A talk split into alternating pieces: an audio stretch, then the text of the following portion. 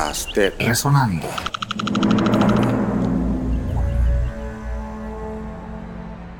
Los años de mi infancia pasaron tranquilamente, ocupados en lo principal con los estudios que hacía en las diferentes escuelas que frecuenté, pero naturalmente, como muchacho que era, tomaba parte en los juegos de todos los que nos reuníamos en la antigua plazuela de Alfaro para eh, llevar a cabo los juegos. Recuerdo que los juegos tenían sus diferentes épocas. Primero venía, por ejemplo, el juego de la rayuela, luego el juego del trompo, el juego de las bolas, eh, las carreras en caballos rotados, luego ciertos juegos de correr y esconderse o perseguirse y buscarse y tal, como uno que llamaban compañerito pie-pie y otros eh, por el estilo. En ocasiones eh, los juegos eh, terminaban en pequeñas riñas entre los que tenían pretensiones adversas, especialmente cuando se trataba de, de riñas entre diferentes equipos, principalmente en el juego del béisbol, al cual éramos muy aficionados los muchachos de la época el béisbol eh, se introdujo aquí poco después del año 90. Eh, en Panamá había un club que se llamaba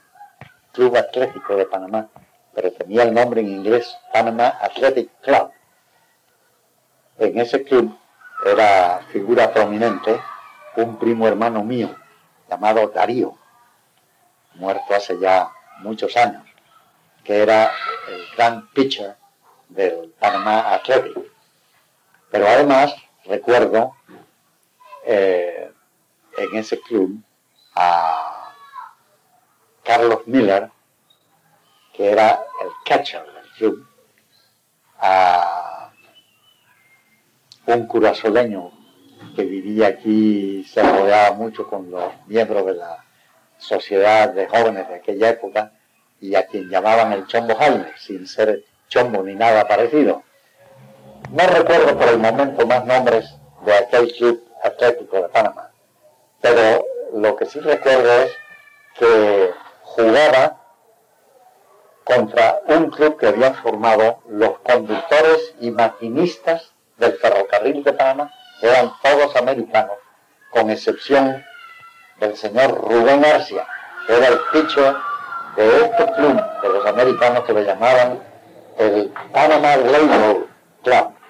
Panama Railroad Athletic Club. Y este eh, Rubén García, más tarde gobernador de Colombia y figura muy prominente en nuestra política,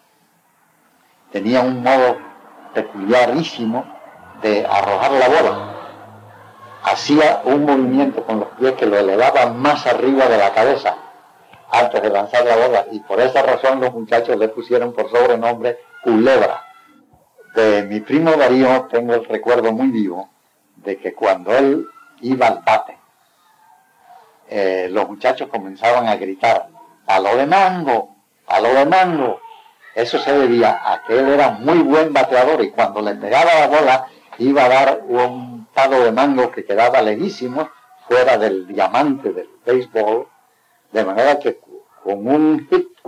de mi primo Darío era carrera entera segura de él y de todos los que estuvieran en bases. Después de ese Panamá Athletic Club, en las generaciones subsiguientes, vinieron otros que se distinguieron mucho en el deporte del béisbol, como por ejemplo eh, Lencho Arosemena, su hermano mayor Carlos Constantino, más tarde eh, un club en que figuró mucho Neco Guardia, como un magnífico shortstop. Y luego diferentes clubes que se formaron, eh, diferentes eh, grupos sociales, y en que llegaron a, destacarse algunos jugadores muy buenos, como por ejemplo don Domingo Díaz Arosemena, que en su juventud fue un pitcher formidable. Yo recuerdo mucho una ocasión en que desembarcó aquí el club de marinos de un buque de guerra que decían que era un magnífico club norteamericano. Vino a jugar a Panamá contra el, el club sucesor del Panamá Athletic Club, en que el pitcher era Domingo Díaz. Y los panameños derrotaron a los norteamericanos. Y recuerdo haber leído ah, en la estrella de aquel tiempo, dice, este triunfo nuestro se debió al soberbio trabajo de pitcher que hizo el distinguido joven don Domingo Díaz Aracena. Tengo en mi infancia recuerdos de Taboga, porque en época en que estudiaba yo en el colegio de los escolapios, recuerdo que me dieron unas fiebres palúdicas muy tenaces y indicaron a mi madre que lo mejor era que me fue llevara a Taboga a pasarme allí algún tiempo y que siguiera tomando medicina, eh, entre ellas quinina en grandes cantidades y un específico que estuvo muy en boga por un tiempo que llamaban Olagogo. La cuestión es que estuve en Taboga y nos hospedamos en casa de mi querida y bien recordada tía doña Virginia eh, Arosenena de Panisa, que venía siendo prima hermana de mi madre, y a quien queríamos mucho porque era un ángel de buena, la persona más dulce, más simpática, más afectuosa que yo he conocido. Allí en Taboga, en casa de mi tía Virginia, pasamos una temporada hasta que aparentemente me compuse de las fiebres palúdicas y regresé a Panamá a continuar mis estudios. Después he ido a Taboga con alguna frecuencia, pero no en los últimos tiempos. Creo que el último año de haber ido a Taboga fue en el año 47, en época en que estaba yo en el gabinete de don Enrique Jiménez. Los recuerdos que yo tengo del Panamá que conocí en mi infancia son tantos que no sé por dónde comenzar para referirme a ellos. Tal vez lo primero que puedo decir es que comparado a aquel Panamá que yo conocí de niño con el que existe hoy, Panamá era poco menos que una aldea. Pero existía en Panamá, a pesar de su escasez de población y de no ser una ciudad rica ni ser entonces el departamento de Panamá un departamento que pudiera llamarse rico, sí había en Panamá cierta eh, cultura general, ciertas condiciones de vida que la hacían respetable. Y dentro de las deficiencias de nuestras construcciones y de nuestras calles, pues todavía quedaba algo que hacía recordar el Panamá que fue tan ilustre y que tuvo tanta importancia en la época de la colonia. Por ejemplo, no había, no había viajero que pasara por Panamá después de construida nuestra catedral que no la admirara eh, profundamente, porque realmente el templo de la catedral eh, tiene cosas muy notables. Sus columnas, sus cinco naves, las torres recubiertas en la cúspide de conchas madreperlas que hacían que le hacen brillar en el sol y que todavía se conservan a pesar del tiempo transcurrido. Todo aquello llamaba mucho la atención de los viajeros, por ejemplo uno llamado, que escribía con el nombre de Orán, que estuvo aquí en el año 59. En el año 59, Panamá apenas comenzaba a recobrarse de su decadencia anterior, porque ya en el 55, cuatro años antes,